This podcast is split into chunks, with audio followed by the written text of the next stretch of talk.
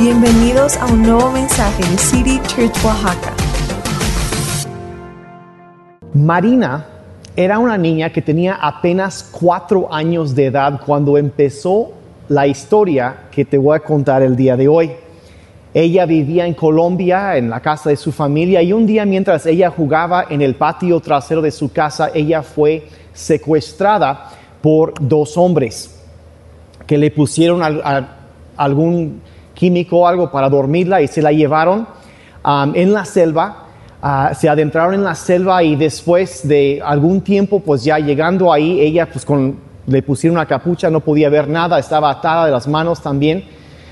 Pues tristemente y terriblemente hicieron las cosas que personas terribles hacen con, a veces con los niños y con las niñas. Y después la dejaron ahí atada, um, sin poder ver. Y después de varias horas, ella años después ah, escribió un libro acerca de lo que sucedió. Ella logró ah, zafarse de sus ataduras y ah, se quitó la capucha y se dio cuenta que estaba ya en la selva ya era de noche y podía oír los gritos de los animales, los ruidos, todo lo que sucede en la selva en la noche. Estaba terriblemente asustada. Pasó esa primera noche este, entre la lluvia y con obviamente muy asustada, terriblemente asustada. El día siguiente siguió, no encontró a nadie. Ah, pasó otra, otra noche este, sola ahí, otra vez con la lluvia, con el frío en, medio de, de, la selva, oyendo los rugidos de animales y todo esto, con el temor, el terror. Y ya finalmente el tercer día, ella relata como un grupo de monos capuchinos, una familia de monos la habían estado observando y ese el tercer día se le acercaron y empezaron a gritar y a hacer ruido. Ella se quedó muy tranquila y dice que después de un rato ellos se dieron cuenta que ella no presentaba ningún peligro, ningún riesgo para ellos y se calmaron. Ella empezó a observar qué es lo que ellos hacían y los siguió y después de unas cuantas horas uno de ellos le trajo un poco de fruta y ella comió por primera vez en varios días y se dio cuenta que pues podía aprender algo de ellos. Entonces siguió, uh, los siguió, aprendió con el tiempo, aprendió a treparse los árboles, veía lo que ellos hacían y los copiaba, hacía lo mismo. Eh, si ella veía que ellos comían cierta cosa, ella también lo comía, pero si desechaban algo, e, ella, tampoco lo comía y cuando los veía este, que, que recogían y tomaban el, el agua de la lluvia que se juntaba en las hojas de los árboles, eso tomaba no el agua del río, ella aprendió a tomar así y así vivió sorprendentemente durante varios años. Y la verdad se hacía más y más, aprendió. Ella dice que con el tiempo sus memorias como bebé ah, desaparecieron y aprendió a comunicarse con los monos, con los sonidos, los gestos que ellos hacían y aprendió a treparse muy alto en los árboles y, y, los días se volvieron semanas y semanas se volvieron meses y meses volvieron años. Y relata que como después de unos cinco años aproximadamente, pues no podía precisar exactamente cuánto, un día ella estaba trepada en un árbol y como digo, sus memorias ya se estaban extinguiendo, no se acordaba de nada antes de haber vivido con esta familia de, monos, pero un día ella estaba en un árbol y vio algo extraño en el, en el fondo, en el piso, ahora sí en el suelo de la selva. Iba algo que brillaba ahí abajo y rápidamente bajó para investigar y lo veía como que medio gris, brilloso. Dice que lo mordió, no sabía qué era y cuando lo volteó se asustó terriblemente porque vio dos ojos cafés viéndola. Se asustó, pensó que era una cosa viva y lo tiró y se fue corriendo al árbol otra vez. Pero después de observar esta cosa por un rato, se dio cuenta que no era algo vivo. Entonces de nuevo se acercó y empezó a verlo.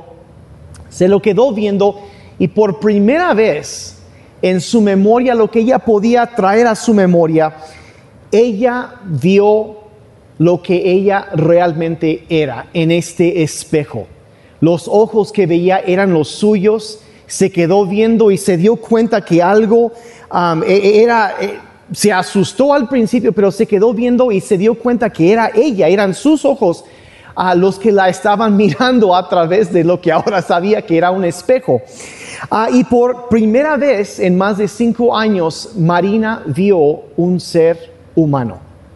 Se dio a ella misma y lo que más le impactó, ella años después relató esto en un libro, lo que más le impactó fue la diferencia que había entre ella y los monos. Todavía en su mente pequeña de niña, ella no sabía qué era, ni a dónde pertenecía, ni para qué estaba ahí, pero sabía que era diferente le había revelado algo diferente y um, era ella misma, era un ser humano, no era un mono, era algo diferente y, y está y, pensó, ella dice, pensé, no soy un mono, no soy uh, lo que ellos son, no soy, uh, no fui hecha para hacer lo que ellos hacen, para hacer lo que ellos son y, y aunque no sé todavía lo que debo ser, ahora sé qué es lo que no soy.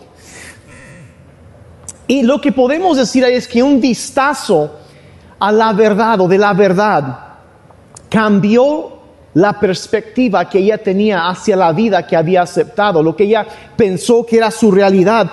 Y el espejo le mostró también que era lo que no debía ser. Y entonces ella regresó con los monos, pero ah, regresó con una mentalidad diferente, regresó cambiada y con el conocimiento de que ella era diferente y nunca más estaría satisfecha con su vida entre ellos. Ahora, ah, eventualmente, tiempo después, Marina fue capturada por la historia que ella, ella escribe en su libro, fue capturada por unos cazadores que la llevaron a la ciudad y la vendieron a un burdel por un perico. Literalmente hay personas que hacen esta clase de cosas. y, pero ella se dio cuenta de lo que estaba sucediendo y se escapó de ahí también y vivió después, dice, ya había vivido en la selva natural, dice, ahora me tocó vivir en la selva urbana.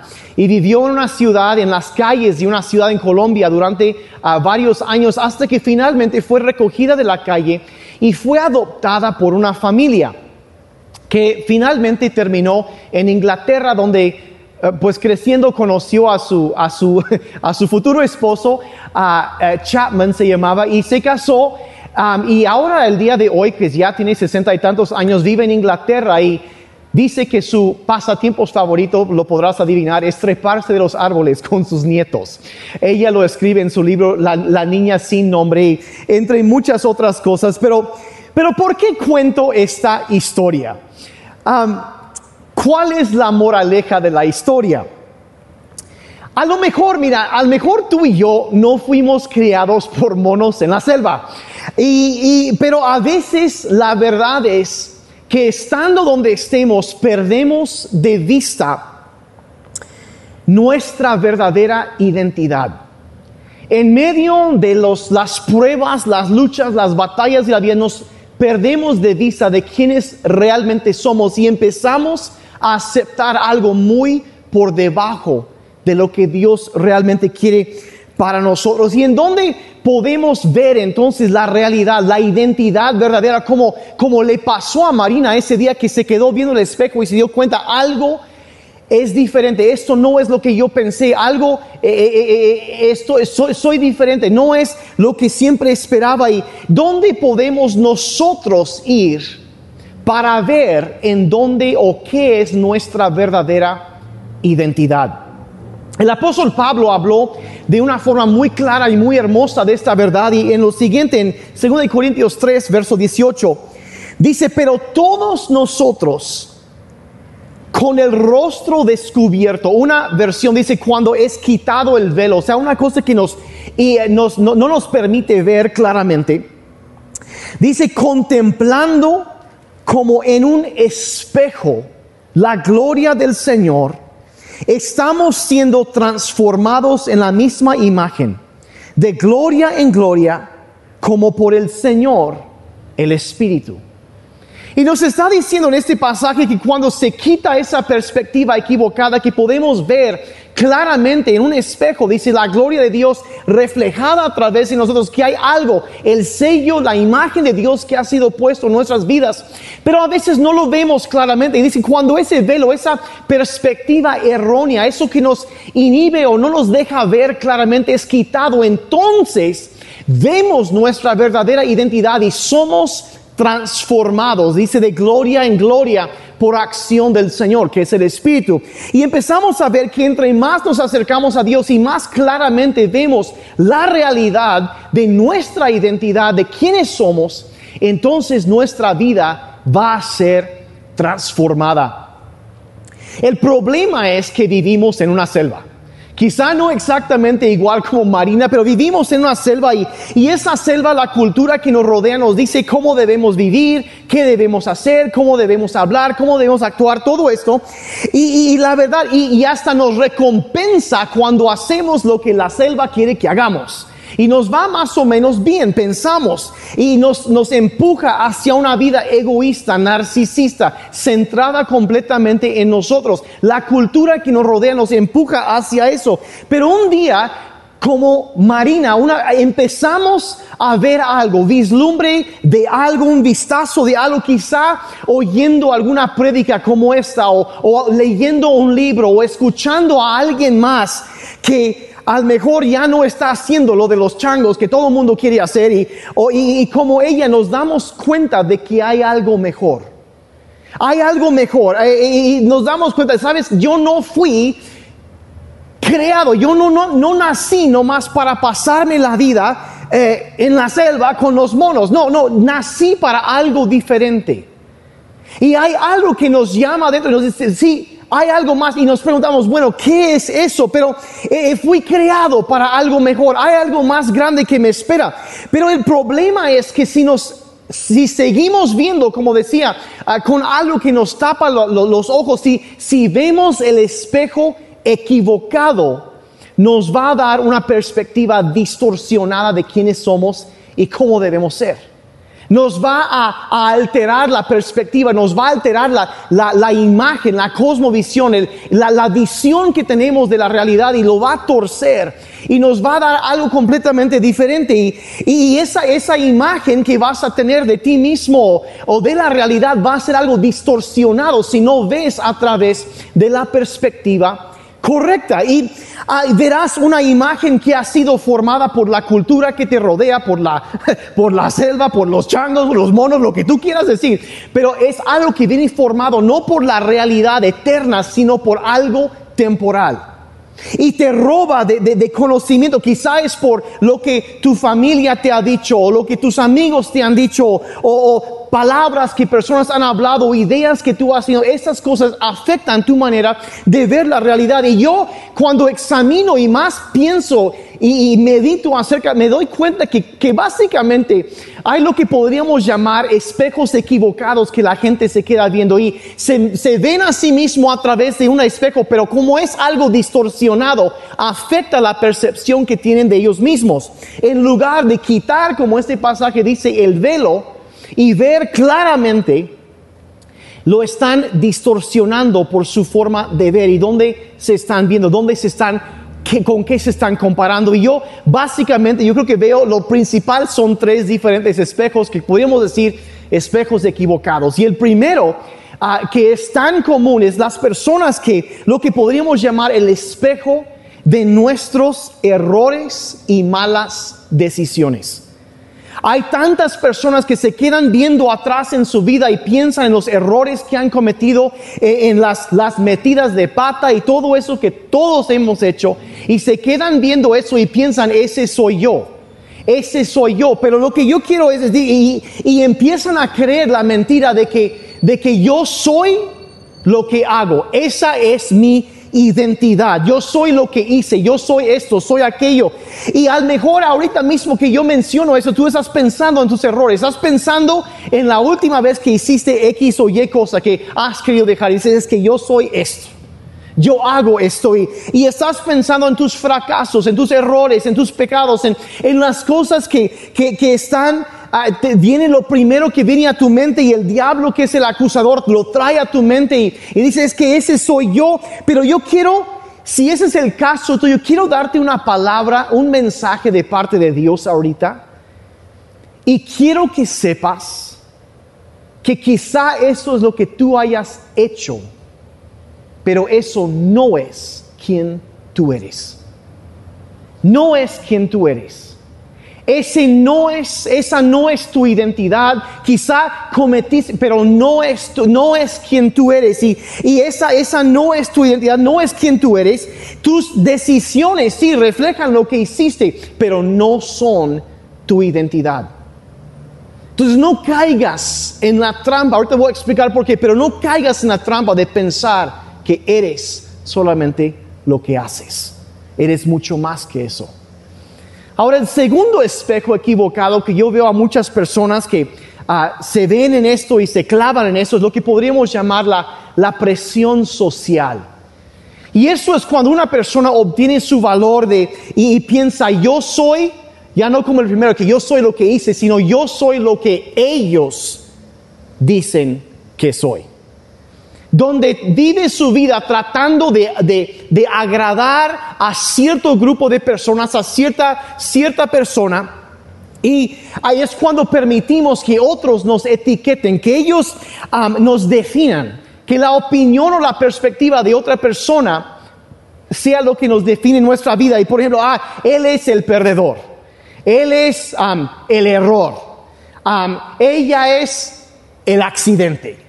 Eh, él es el bromista, eh, no, el chaparrito, el alto, el guapo, el feo, el gordo, el flaco, lo que sea, la etiqueta que le quieren poner, le puedes seguir ahí eh, y, simplemente abrazamos y aceptamos eso. Y la situación es que esa presión de quedar bien con esas personas nos empieza a guiar nuestra vida. Queremos ser parte de, algo, quiero, quiero pertenecer, quiero, quiero conformarme y quiero encajar ahí. Así que empezamos a, vivir de una manera para quedar bien con ellos a expensas de otras cosas, a veces a expensas de nuestros, incluso nuestros valores morales, y cedemos en cuanto porque queremos quedar bien, y cuando alguien nos rechaza o nos abandona, entramos en pánico porque es nuestra vida entera, es nuestro mundo gira alrededor de, de agradar a esta persona.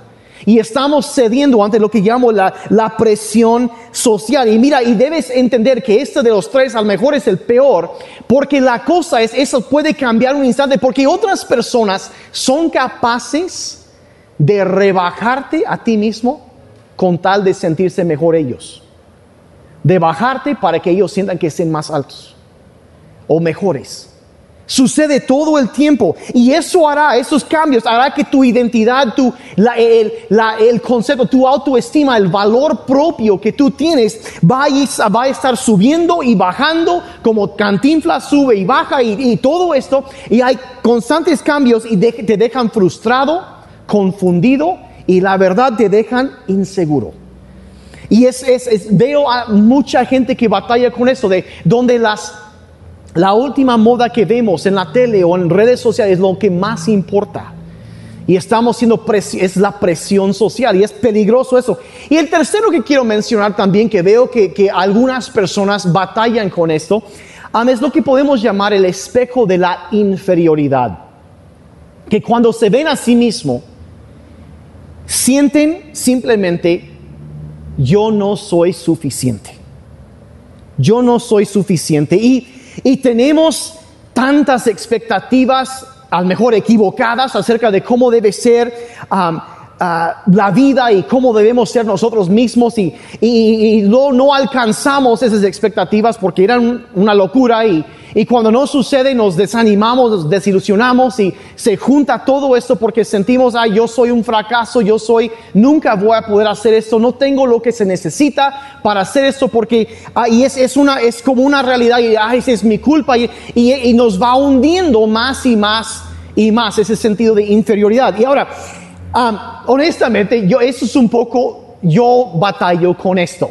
¿okay? Voy a ser muy abierto y transparente aquí. Entonces, por favor, no me juzgues. Pero así era yo cuando yo era, yo era un, desde niño yo era muy inseguro. Honestamente, no sé por qué.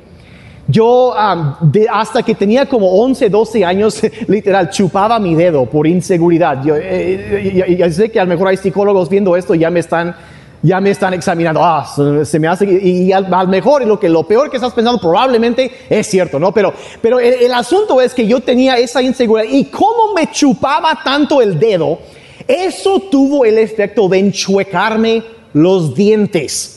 Ahora, mis dientes estaban tan chuecos que no los podía tapar con mis labios. Me salían como dos cosas blancas ahí, más o menos, todo horrible. Y, y, hacía un huecote en medio entre mis dos. No, era una cosa terrible. Entonces, te imaginarás, si de plano yo era inseguro, imagíname como un adolescente con los dientes todos chuecos y aparte los barritos que te salen. No, hombre. No, me hundí y, eso, debido a todo eso, entonces yo me empujaba y me sentía menos, pero no manches, me hacían, y no es de que me estoy ventilando, o a lo mejor sí un poquito, pero el asunto es que me hacían bullying y se, se, burlaban de mí donde quiera que iba. Eh, yo me acuerdo una vez que llegué a la iglesia, a la reunión de jóvenes, y el que estaba dirigiendo la alabanza detuvo la música y señaló, llegó el dientes de caballo. Así me decían en la iglesia. Ahora, imagínate peor tantito en la calle, ¿no? Pero, pero por ejemplo, los regenerados, los amados, los rescatados del Señor, así, así me decían. Que el Señor los bendiga. Pero bueno, y entonces yo crecí así y eso yo tenía siempre esa, esa idea, sentí que no podía hacer bien las cosas, que era un desastre y honestamente ese sentimiento de inferioridad Estoy empezando a entender que me siguió hasta la vida de adulto también. Y empezó a afectarme en muchas diferentes maneras. Y, eso me siguió en el trabajo que yo hiciera. Como estudiante en la universidad, tenía las mejores calificaciones en la universidad. Si yo tenía Ah, si en el trabajo me clavaba en el trabajo y, hacía más y más y más, y porque había algo que me estaba diciendo dentro de mí que decía, es que tengo que demostrarles que no soy un fracaso, que sí puedo. Entonces yo tenía que estar demostrando y me empujaba y me empujaba y me empujaba y no importa si yo tenía mejores, las mejores ventas y, y si yo podía llevar mi departamento a, a, nuevos récords de ventas y romper récords de utilidades, todo eso, y lo hacía, pero aún así había algo que nunca era suficiente. Y siempre me empujaba tratando de demostrar de alguna manera que yo sí era valioso, que sí podía hacerlo, que sí era cuando menos, más o menos igual con los demás y tratando de encajar y siempre eso de que, y, no, no, no, y el pensamiento detrás de mi mente es que no es suficiente. Es que no hiciste suficiente. No, no, no, te faltó esto. Y, y el perfeccionismo me invadió así terriblemente. Y aunque usted no lo crea, hasta me ha afectado como pastor. Aunque no lo crea, mi familia probablemente se está riendo mientras ven esto. Pero es la realidad. Y yo, yo, la verdad, yo, como pastor, te, te, también te afecta. Y, eso, ese, y yo, te quedas viendo a otros y piensas, no hombre, ese sí predica bien. No, él, él, oh, no, no, no, ese, está, ese sí está más guapo. Ese sí tiene la barba de un solo color. bueno, capaz si se la pintaron ahí, sí, sí, sí, este. Ese predica mejor que tú. Ese al mejor es más, ese sí pudo estudiar más, está más preparado que tú. Tú que pues no, no, no es suficiente. No, no, no, no. E, este, al mejor esa persona lo ve más apasionado en su fe. Y lo ve, y no, y este, al mejor no, pues predica mejor y, y, es, él e, e, tiene cabello más bonito que tú y, y, es más talentoso, al mejor más entregado y eso, y te, y te la, tiene más experiencia, más preparación. Y la, y la verdad, y honestamente te voy a decir la verdad, hasta la fecha yo sigo batallando con la inseguridad. La neta, es cierto, lo, sigo. A veces siento que, no puedo cumplir con las, las, expectativas que hay de mí. Siento que no puedo. Y ah, es más, te voy a decir la verdad, y mi esposa puede corroborar esto. Casi cada vez que yo subo a compartir, hay una voz, mientras estoy predicando, hay una vocecita dentro de mi mente que me está diciendo la gente pierde su tiempo cuando te, hace, cuando te escucha. Que me dice, me dice, no te preparaste bien. No importa cuántos días o semanas o meses llevas preparando esto, no fue suficiente. No hiciste lo que pudiste haber hecho. No es suficiente y no importa cuánto estudiaste y la verdad es que hay gente más preparada que te está escuchando y la verdad, ¿qué tienes tú para ofrecerles? ahorita mismo esos pensamientos están rondando por mi cerebro. Y casi cada vez que me paro a predicar, durante ya más de 20 años, batallo con eso. Esa vocecita. Y luego, cuando termino de predicar, y mi esposa lo sabe, el 95% del tiempo me acerco con ella y le pregunto, ¿eso fue entendible? Porque hay otra vocecita que me dice, es que fue muy confuso lo que dijiste y nadie te entendió y no le sirvió a nadie.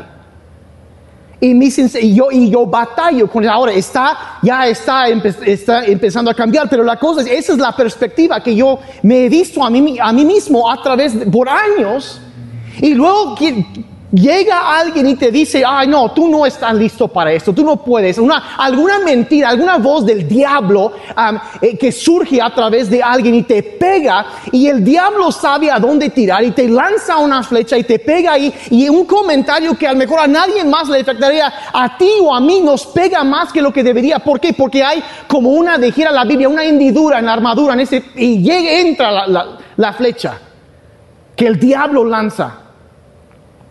Y batallamos con esas cosas. Y la verdad, lo que cuando te pasas la vida viéndote a través de esas perspectivas, llegas, eh, eso es lo que sucede. Cuando tienes la vida, toda la vida estás a través de un espejo distorsionado de la inferioridad.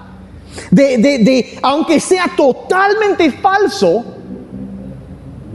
eso llega a dirigir y a guiar tu vida. Ahora, ¿qué hacemos? Pues necesitas cambiar de espejo. Necesitamos cambiar de espejo y es, y aunque la verdad, mira, esos datos, las cosas que estamos filtrando y pensando, a lo mejor parecen tener razón, cuando menos en nuestra mente y pensamos que es así, que parecen ser ciertas, la verdad es que son terriblemente erróneas y nunca te va a dar una imagen certera o acertada de quién tú realmente eres. Entonces lo que yo quiero hacer ahorita, el día de hoy, es yo quiero como al mejor ese día que Marina estaba en, la selva y vio ese espejo y le cambió la perspectiva. Hoy yo te quiero contar cuatro cosas que el espejo de la palabra de Dios dice acerca de ti y acerca de mí. Y sí, hoy me estoy predicando a mí mismo porque yo también necesito escuchar estas cosas. Te voy a enseñar cuatro verdades. La verdad, el espejo correcto, cuando el velo es quitado y empezamos a ver claramente qué es lo que Dios dice de ti y de mí. Lo primero que dice, y esto es el espejo correcto. ¿Y por qué digo eso? Porque tenemos que ir con la palabra de Dios, por la simple razón que el único calificado para definirte es aquel que te creó. Nadie más puede decirlo. Él es el único que lo puede decir. ¿Y qué es lo que Él dice acerca de ti y acerca de mí? Lo primero que encontramos es esto. Número uno, que eres perdonado. Eres perdonado. El espejo correcto dice eso. Cuando entiendes el amor que Dios tiene para ti, lo demás pierde su importancia. Empiezas a todo se ve diferente. La Biblia dice, al mejor conoces de memoria este pasaje.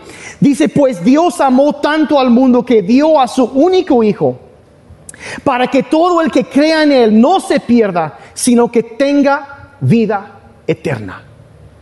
¿Qué dice eso? Que tú, yo, Dios nos ama tanto que envió a Jesucristo para pagar la deuda que teníamos, para que Dios pudiera perdonarnos de nuestros errores por nuestros pudiera perdonarnos y entender que ya el pasado ya no es lo que nos define, sino lo que Dios ha dicho de nosotros y es su amor y su gracia que nos salva. Eso nos habla del valor que Dios nos ha dado, el amor que Dios tiene para ti y para mí. Me ama mandó su hijo a morir por mí, me ha adoptado, me ha colocado en su familia y yo no soy un mono de la selva, yo soy una persona creada a la imagen y semejanza de Dios. Y tanto me amó Dios que envió a su hijo a morir por nosotros. Y yo quiero que veas este pasaje en 2 Corintios 5, 17. Dice, esto significa que todo el que pertenece a Cristo se ha convertido en una persona nueva. La vida antigua ha pasado y una nueva vida ha comenzado. La vida antigua ya pasó, no eres lo que hiciste, eres lo que Dios dice que eres. Tu pasado no te define, el amor de Dios y su identidad para ti es lo que te definen. Eso es lo primero, lo primero que tú eres perdonado, yo soy perdonado. Si uno está en Cristo, nueva criatura es.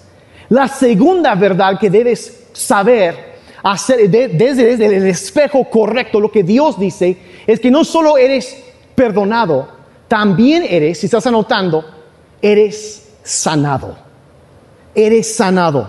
La Biblia dice en Salmo 103, verso 3, dice, Él perdona todos tus pecados y sana todas tus dolencias.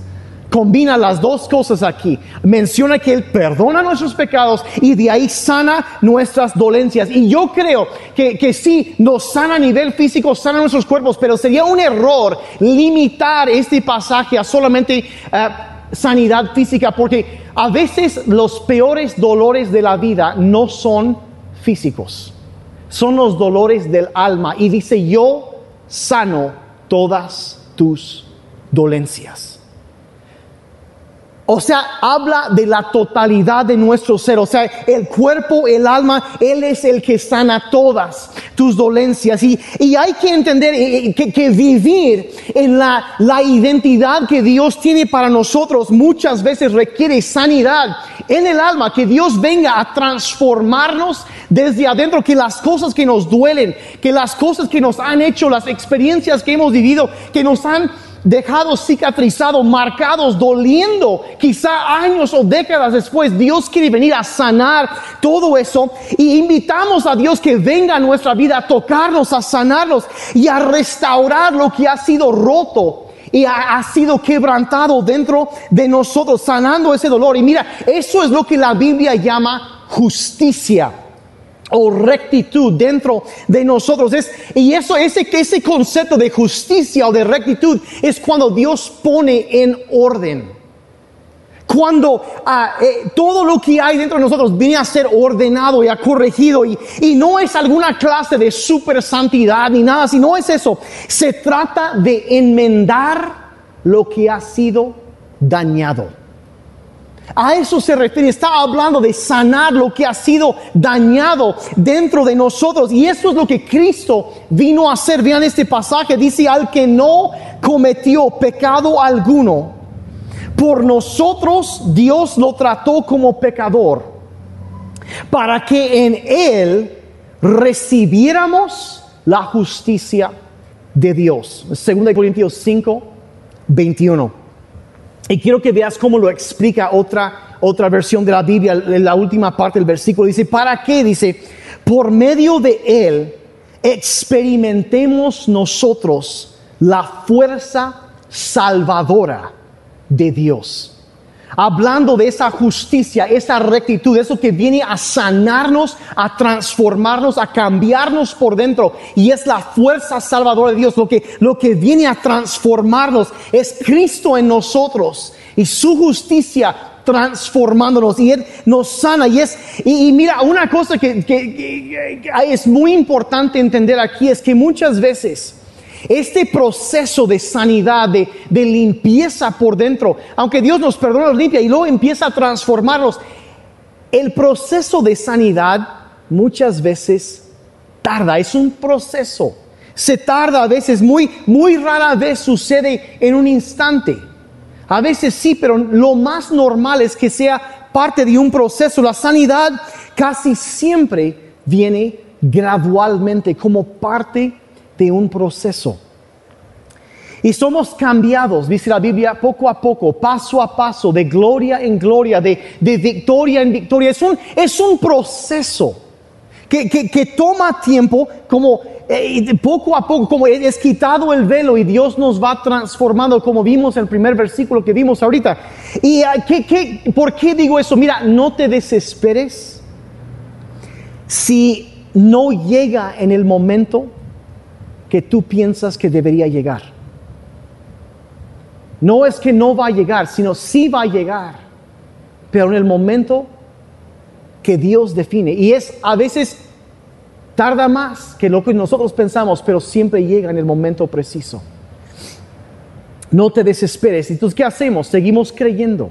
Seguimos leyendo nuestras Biblias, conectándonos con otros creyentes, alabando, adorando a Dios y reuniéndonos en la manera que sea posible, apoyando y sirviendo. Y poco a poco empezamos a vernos de una manera diferente. E, e, e, eso ya no es mi identidad. Yo soy una persona nueva. Yo soy alguien diferente. Y no, no soy todavía quien quisiera ser, pero gracias a Dios que no soy quien era. Y poco a poco nos va transformando. Eres perdonado. Eres sanado. Y número tres, también eres llamado eres llamado. Es la tercera verdad cuando ves el espejo correcto, que tú no eres un accidente, no eres un error, no eres, ah, sino que Dios te puso en este mundo por un propósito, por una razón. Estás aquí por algo y, y, hay algo que Dios quiere hacer en y a través de ti. Te creó y te formó como una obra de arte, nos dice la Biblia. Efesios 2, verso 10 dice, pues somos la obra maestra de Dios. Eso es lo que tú eres, lo que yo soy. Somos la obra maestra de Dios. Dice, nos creó de nuevo en Cristo Jesús a fin de que hagamos las cosas buenas que preparó para nosotros tiempo atrás.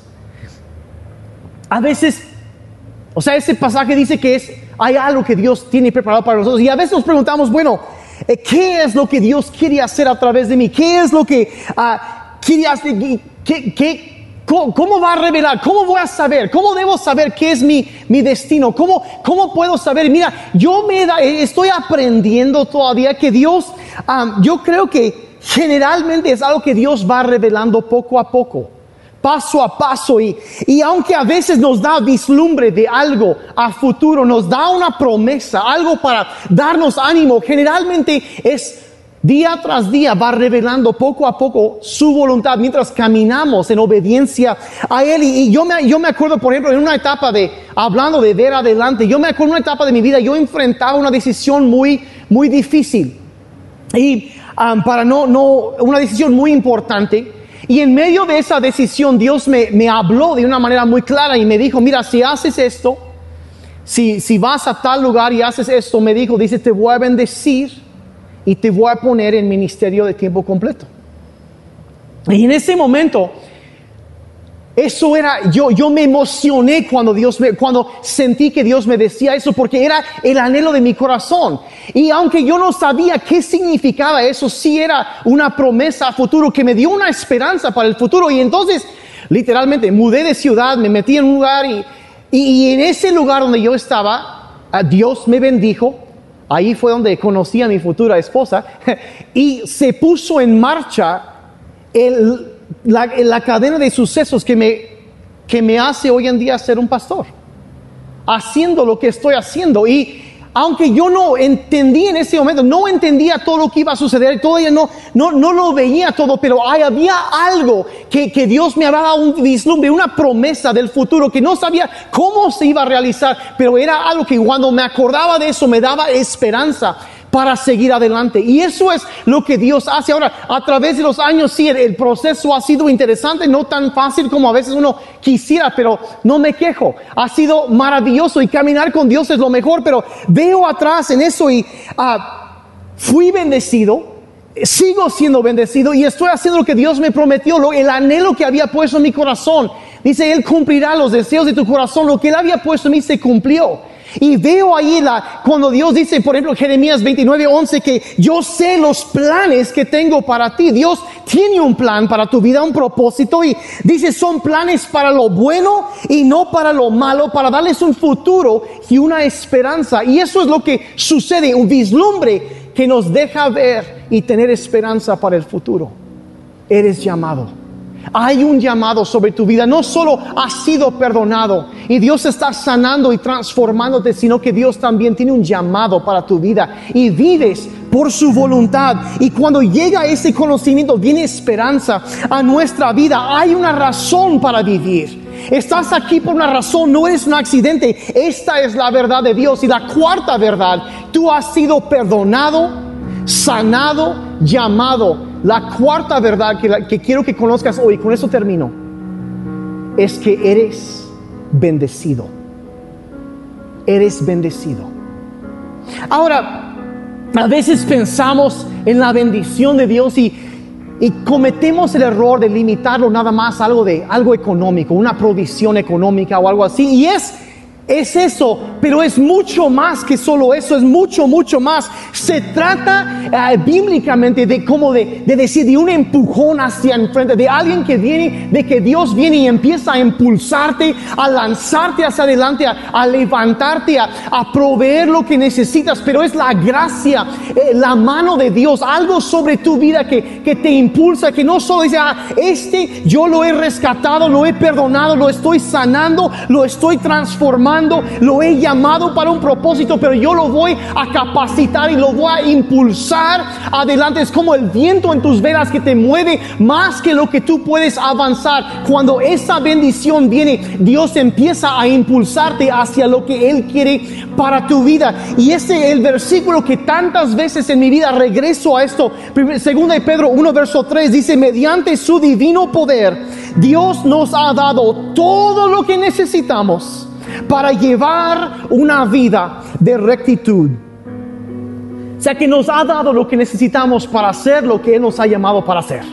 Tan sencillo. Y todo esto dice, lo recibimos al llegar a conocer a aquel que nos llamó, otra vez el llamamiento, nos llamó por medio de su maravillosa gloria y excelencia. De nuevo somos llamados. Y Dios nos bendice provee para cumplir lo que Él nos ha llamado a hacer. Entonces has sido perdonado, has sido, estás siendo sanado, llamado y bendecido. A lo mejor necesitas repetirlo ahí en voz alta en tu lugar. Dilo conmigo, yo soy perdonado. Soy sanado. Soy llamado y soy bendecido. Esa es tu identidad. No un mono ahí en la selva. No importa lo que la gente quiera decir. No, no, no. Esa es tu identidad. Tú tienes lo que necesitas para seguir adelante y cumplir lo que Dios ha puesto en ti. Él lo ha hecho y, te, está, te sigue limpiando, te sigue perdonando. Y es, es todo eso lo que Dios dice de ti. No importa lo que alguien más diga, el espejo distorsionado, la idea equivocada que la cultura te da, lo que la selva, la jungla te da. Lo que la verdad es esta, que tú eres perdonado, sanado, llamado y bendecido. Esa es la verdad de Dios para tu vida y para mí. Y tu identidad no se basa en la jungla en la cual quizás sientes que estás ahorita en la oscuridad, sino que se basa en lo que Dios dice acerca de ti. Esa es la verdad. Perdonado, sanado, llamado y bendecido. Señor, hoy queremos alzar la vista. Queremos levantar la vista. A veces sentimos que estamos atrapados, quizá perdidos en una jungla, una selva oscura, Señor. Y hay tantas cosas que quieren, estando ahí, que quieren captar nuestra atención, el ruido alrededor de nosotros, tantas cosas que nos quieren asustar y espantar. Y, tantas veces hemos prestado atención a todo eso que, eh, a todo lo que nos rodea hemos puesto tanta atención que hemos perdido de vista la identidad real que tenemos en ti, Señor. Nos hemos enfocado en nuestro pasado, en nuestros errores. Hemos cedido ante la presión social, hemos cedido ante la cultura que nos rodea y, nos hemos visto también aplastados por la inseguridad, el, el sentir el sentirnos inferiores, de que no somos suficientes. Pero hoy, Señor, decidimos cambiar de espejo, decidimos vernos a través de la verdad de tu palabra. Decidimos ver lo que tú dices, que somos perdonados, que nuestros errores no son lo que nos define, no es nuestra identidad. Declaramos que somos la justicia de Dios en Cristo Jesús y que somos, hemos sido y seguimos siendo sanados. Esa justicia cada vez viene más a nuestras vidas, trayendo rectitud y nos está transformando desde adentro, sanando cada área de nuestro ser, cada dolencia espíritu, alma y cuerpo, la totalidad de nuestro ser sigue sanando. Y Señor, también creemos que hemos sido llamados por ti, que nuestras vidas no son un accidente, sino que nos has puesto aquí en esta tierra por una razón. Y Señor, te pido que nos des como me diste a mí ese día, Señor, un vistazo, un vislumbre de, tu plan para darnos un futuro, para traer esperanza nueva para nuestro futuro, Señor. Danos esperanza nueva, Señor. Y, Señor, te damos gracias también que somos bendecidos. Y que tu mano está sobre nosotros, Señor. Que, y no solo nos has llamado, sino que nos darás lo que necesitamos para cumplir lo que nos has llamado a hacer hemos sido perdonados, sanados, llamados y bendecidos. Y Padre, por eso te damos gracias el día de hoy, en el nombre de Jesús. Ahora, quizá tu pregunta dice, bueno, no sé si estoy bien con Dios y porque leímos un pasaje, dice, todo el que está en Cristo es una nueva criatura, las cosas viejas pasaron y aquí todo es hecho nuevo. Dices, bueno, ¿qué significa eso? Significa, estar en Cristo significa que una persona, la gracia de Dios los ha llamado y se dan cuenta que necesitan el perdón de Dios, necesitan acercarse a Dios, invitarlo a venir a su vida y a salvarnos por nuestros pecados. La Biblia dice que, como lo dije ahorita, que Cristo vino a salvarnos, vino a morir en nuestro lugar y pagar la deuda que tú y yo teníamos con Dios. Nuestro pecado hace una separación entre nosotros y Dios, pero la Biblia dice que Él vino a pagar eso y cuando nosotros por fe creemos en Jesucristo y recibimos, aceptamos el regalo de su perdón, Dios nos salva. Y eso es lo que significa estar en Cristo. Y quizá tú nunca has hecho eso y necesitas hacerlo.